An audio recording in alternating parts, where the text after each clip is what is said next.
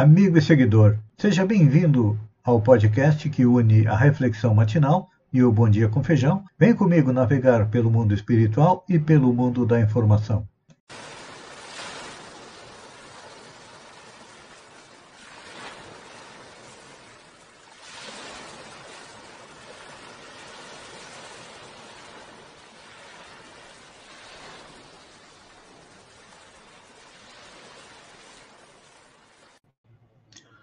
Olá, amigo e seguidor.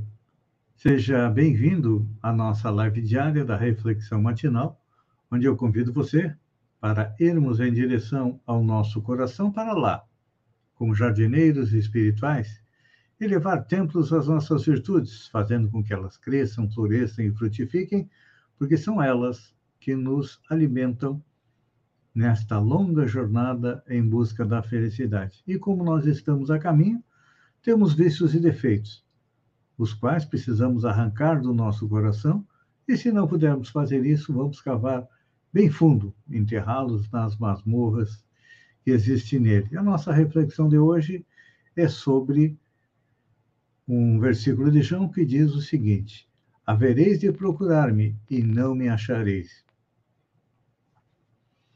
Isso aí se refere a Jesus. Jesus não se oculta, de quem verdadeiramente o procura. Se o homem, porém, não encontra, é porque não sabe localizar o seu paradeiro. E olha que ao longo dos séculos, todos aqueles que buscaram o Divino Mestre, sempre com ele se depararam nos caminhos pelos dos quais ele jamais se arredou. É. É evidente que o Cristo não se demora, onde não precisam do mesmo ou não queiram a sua presença. É inútil, então, tentar achá-lo apenas e tão somente nos livros que resguardam a sua palavra ou ainda nos diversos templos que lhe reverenciam a memória. Não. Quando ele esteve entre os homens, quais eram os seus locais preferidos? Você lembra? Pois é. As notícias confiáveis que chegam até nós retratam a trajetória e nos dão conta de que se fazia acompanhar de um séquito de necessitados de todas as procedências. Lembra do Sermão do Monte? Bem-aventurados os que choram, porque serão consolados. Bem-aventurados os que sofrem. E por aí nós vamos indo. Pois é. Quando estava cercado por um grupo de famintos, não cansava de alimentá-los. Fez o famoso milagre dos peixes, da multiplicação dos peixes e dos pães, para quê? Para alimentar o corpo, para que depois os espíritos pudessem ser alimentados com a sua palavra. Estava numa festa, faltou vinho, ele transformou água em vinho. Sempre que alguém vinha a sua presença doente, suplicando ajuda, se aquela pessoa realmente precisava da ajuda do Cristo, ele fazia com que a saúde melhorasse. Lembram daquela mulher é, com sangramento? Pois é. Ela não precisou nem falar. A sua fé fez com que a energia curativa de Jesus fosse até ele. Então é importante a gente lembrar. Certas vezes, em meio à agressividade da multidão, ele defendeu a dignidade daquela mulher aviltada publicamente.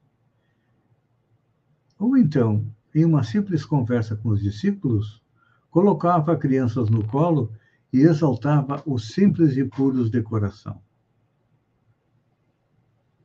Ele também periodicamente visitava Jerusalém, a cidade dos profetas, mas nela não se demorava mais do que o necessário. Ele ia onde? Aos povoados pobres, aos vilarejos esquecidos, anunciando a boa nova aos carentes de justiça e aos sedentos de amor. Amigo fiel dos amigos que escolhera, a não ser na hora do testemunho de derradeiro, nenhum deles nunca se apartou. Ele não se apartou deles.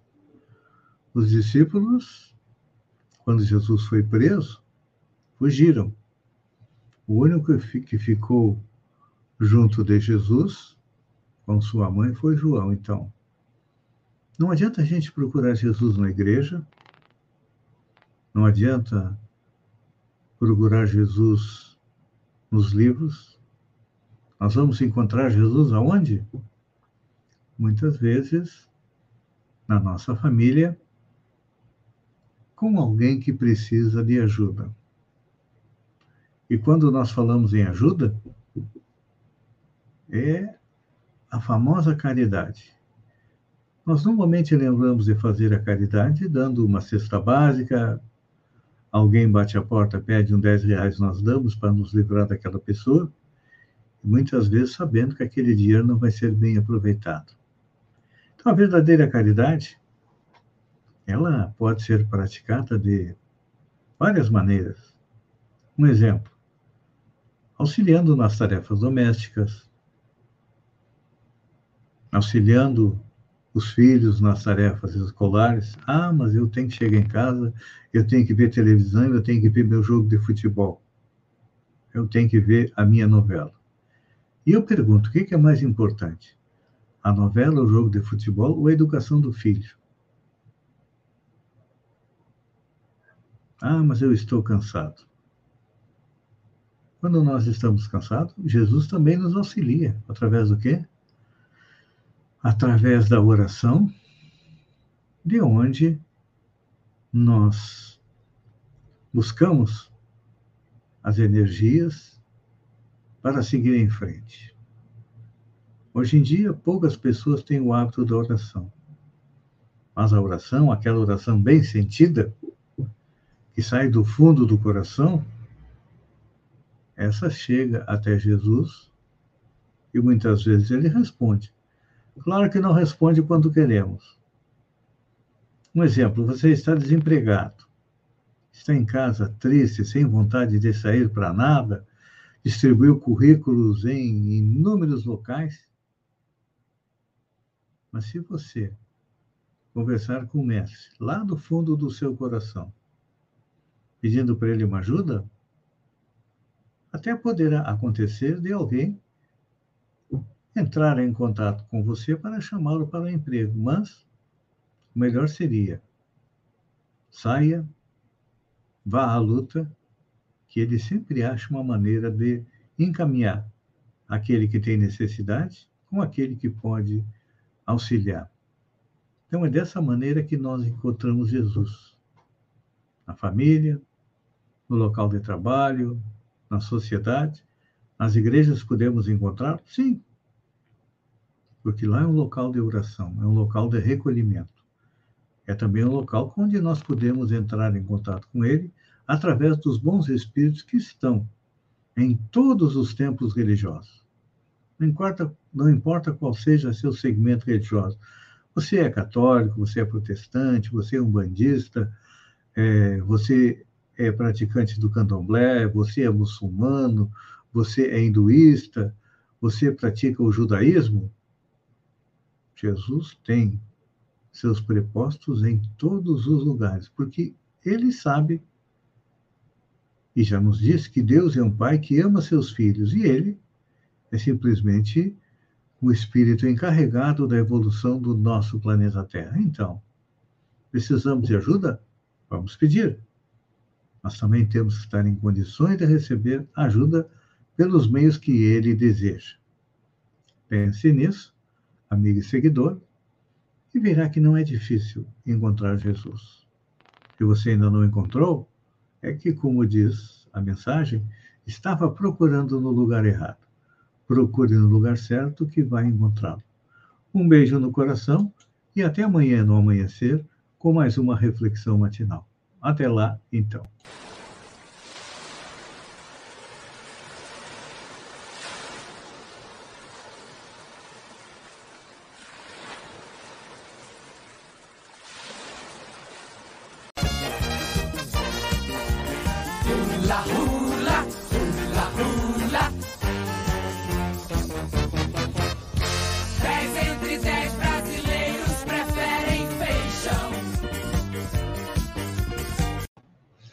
Olá, amigo e seguidor. Seja bem-vindo à nossa live do Bom Dia com Feijão, onde eu convido você, vem comigo, vem navegar pelo mundo da informação com as notícias da região, Santa Catarina, do Brasil e também do mundo. Começamos com a nossa região. Vamos para Sombrio, Câmara de Vereadores, defendendo os animais. O vereador enfermeiro Rafael teve aprovado seu projeto de lei 011-2022, que instituiu a campanha permanente Animal Não é Coisa, no município de Sombrio. Projeto esse que foi feito em parceria com membros da ONG Olhinhos de Mel, no qual visa fortalecer a conscientização da proteção contra os maus tratos e abandono dos animais.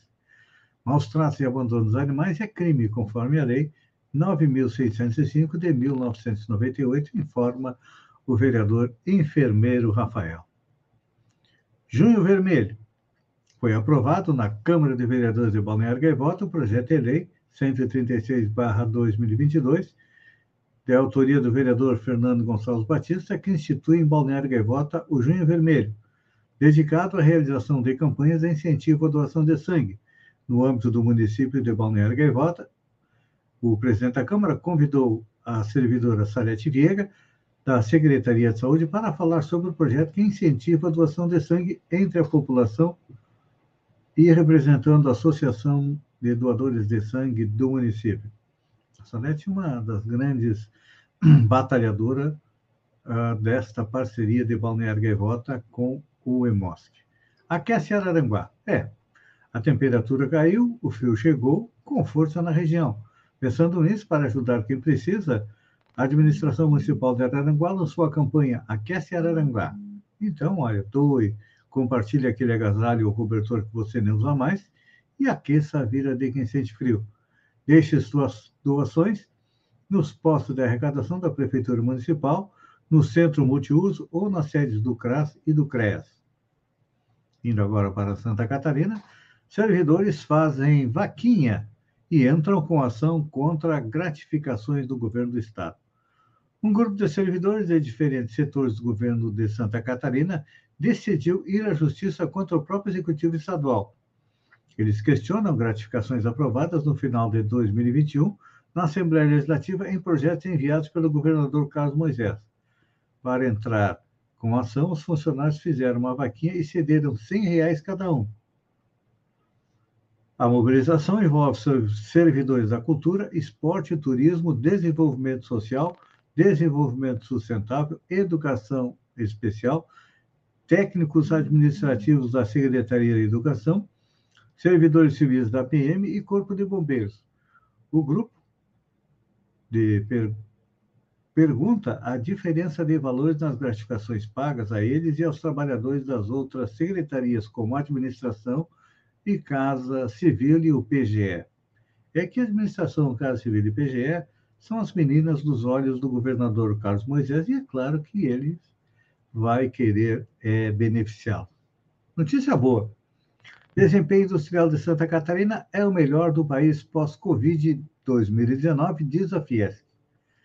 A diversificação setorial foi um fator determinante para que Santa Catarina alcançasse o melhor desempenho industrial no país pós-Covid, aponta levantamento do Observatório da Fiesc é a Federação das Indústrias de Santa Catarina, divulgado no dia 24. Após pânico generalizado, estímulos monetários e fiscais foram realizados no mundo todo, o que causou mudança do padrão de consumo e consequente expansão da atividade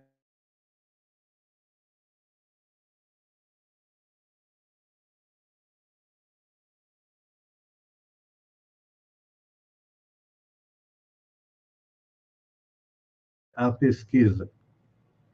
Vários setores da indústria encerraram o ano de 2021 produzindo a níveis maiores do que em patamar pré-pandemia. Então, está aí, Santa Catarina arrancando para o futuro. Falando nisso, olha só, prepare o bolso. Petrobras alerta. Governo que faltará diesel se o preço não for reajustado. Executivos da Petrobras têm alertado o governo que faltará diesel no país se o governo decidir segurar o preço do combustível. O alerta tem sido feito desde o início do ano e foi reforçado nos últimos dias, depois que o presidente Bolsonaro decidiu fazer novas mudanças na estatal. O aumento recente de quase 9% foi concedido no início de maio para garantir que os importadores pudessem seguir importando produtos sem risco do prejuízo no país. Bolsonaro não gostou do aumento e decidiu demitir o então ministro das Minas e Energias como presidente da petroleira e cobrar mudanças na sistemática de reajuste de preço. Atualmente, cerca de 30% do diesel consumido no país é importado, porque as refinarias instaladas no Brasil não têm capacidade de refinar todo.